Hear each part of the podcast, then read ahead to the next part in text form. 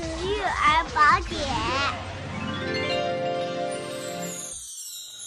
大家好，我是天津和睦家医院口腔科主任郝维雄医生。宝爸宝妈在照顾好孩子牙齿的同时，也要关爱自己的口腔健康。有患者问我，智齿需要拔掉吗？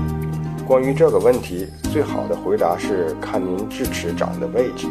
如果智齿萌出后，方向、位置正常，咬合功能健全，那么这样的智齿，我建议保留。